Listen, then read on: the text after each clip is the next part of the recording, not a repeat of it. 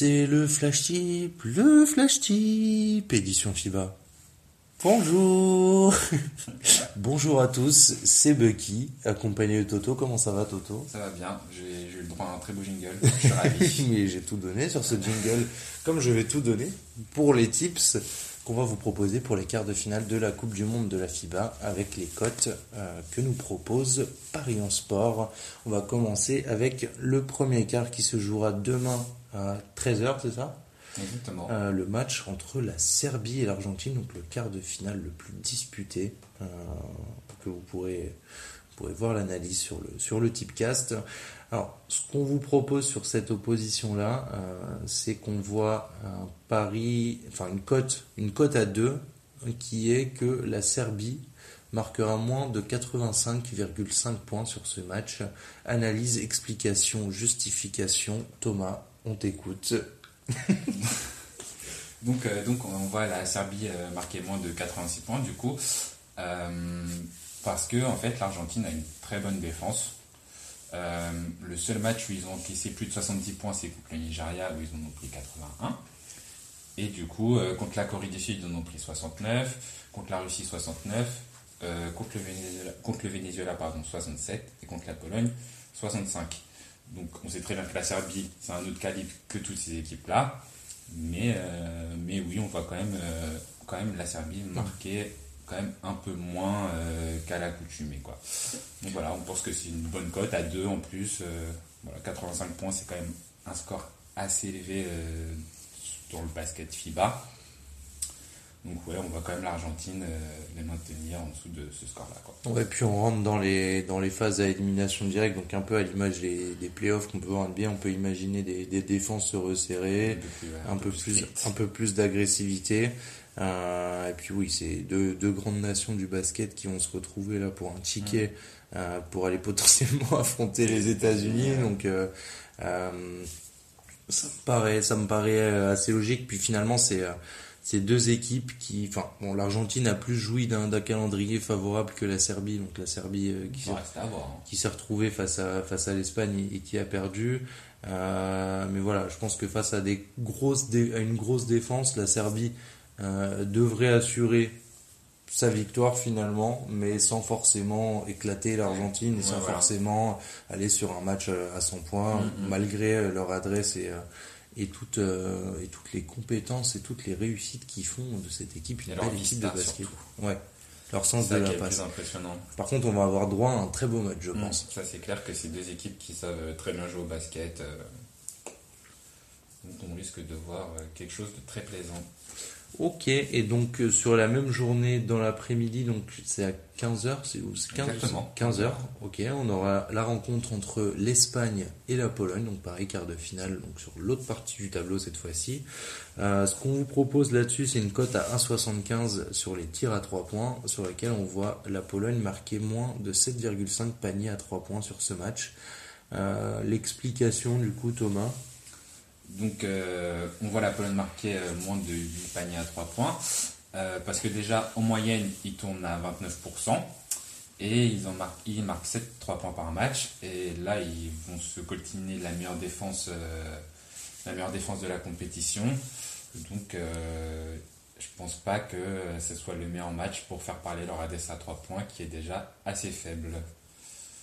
Donc, donc voilà. Ok. Oui, et puis l'Espagne qui aura à cœur de, je pense, conclure le match assez vite cette fois-ci peut-être pour, pense, pour ouais. se maintenir vite. euh.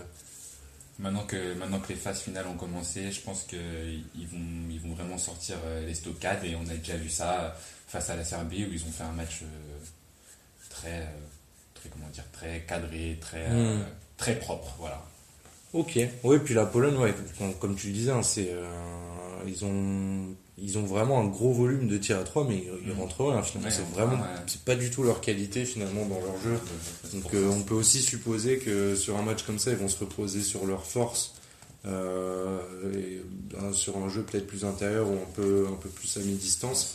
Euh, ça m'étonnerait qu'ils tentent le all-in à prendre des tirs à 3 points, à Non, passer en mode pas. Houston Rockets sur, sur le match, sachant Bah, a- surtout que leur pourcentage, ne parle pas pour eux, quoi. Donc, euh, à partir de ce moment-là, surtout qu'ils n'ont pas non plus rencontré des foot de guerre entre la Côte d'Ivoire, le Japon, le Venezuela. Euh, ouais. C'est pas non plus. Euh... Ouais, leur seul fait d'armes finalement sur les tirs à 3, c'était euh, c'était Côte d'Ivoire. la Côte d'Ivoire et ils ont mis 9 et c'est leur record dans la compétition. Et je pense que la défense euh, de la Côte d'Ivoire, elle a absolument rien à voir avec celle de l'Espagne.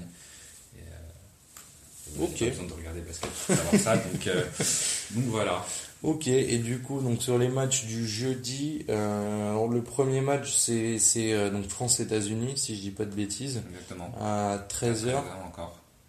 Euh, donc là-dessus, ce qu'on voyait, bon, c'est pas forcément, c'est pas forcément très chauvin finalement, c'est pas bah forcément rempli d'espoir. Euh, c'est réaliste, on va dire. C'est réaliste et c'est intéressant. Oui, aussi. Parce que en fait, nous ce qu'on voit, c'est une cote à 2.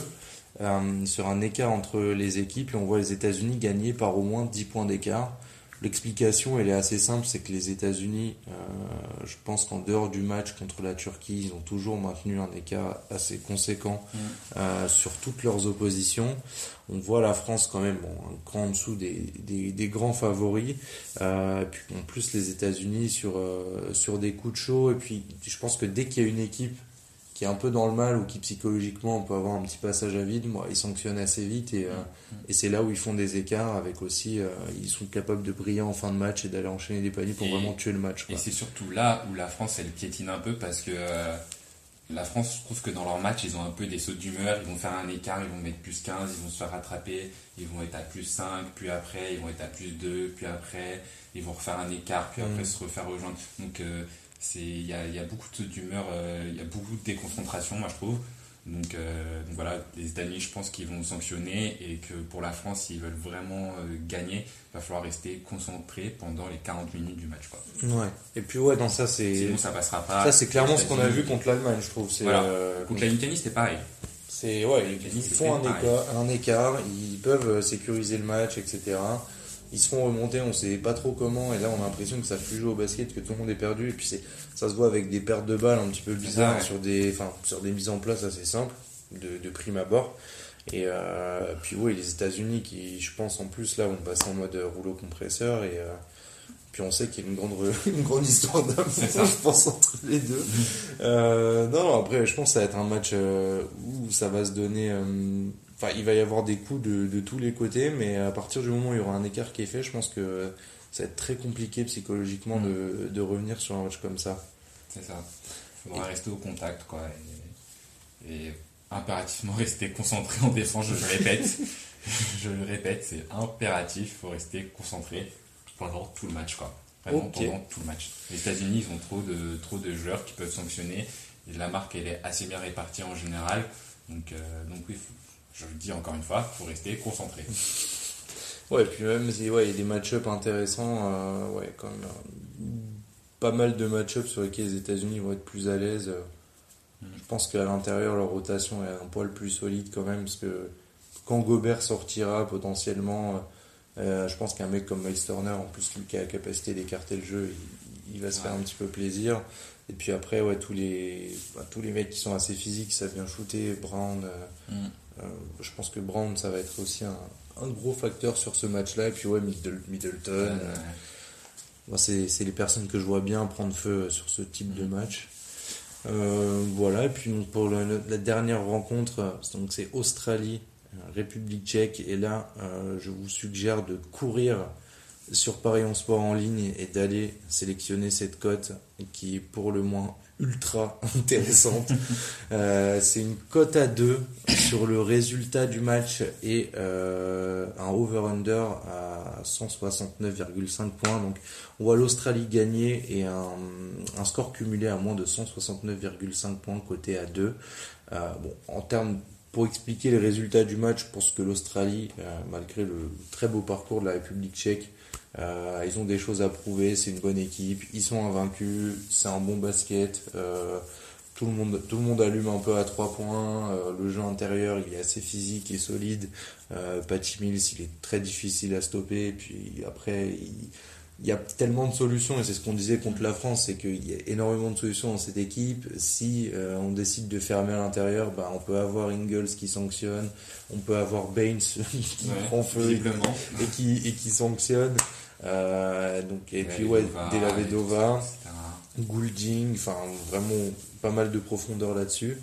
Euh, et puis euh, finalement l'Australie qui non plus met pas énormément de points sauf bah, là contre, euh, contre, 80 en moyenne quand même, contre la France.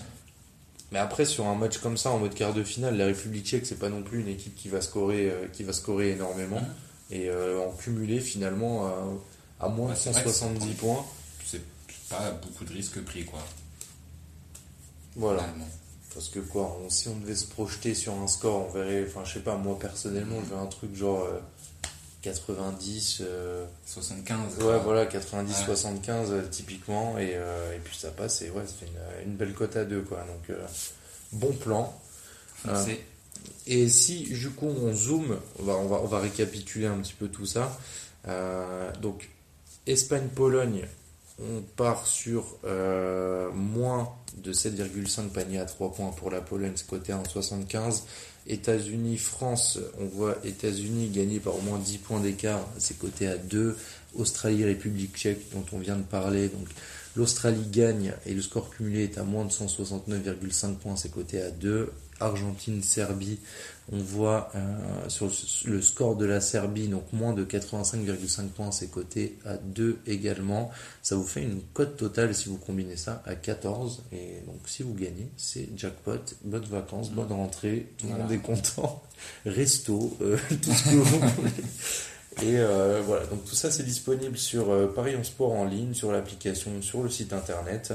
Euh, on va republier sans doute ces, euh, ces tips-là sur, sur Twitter également.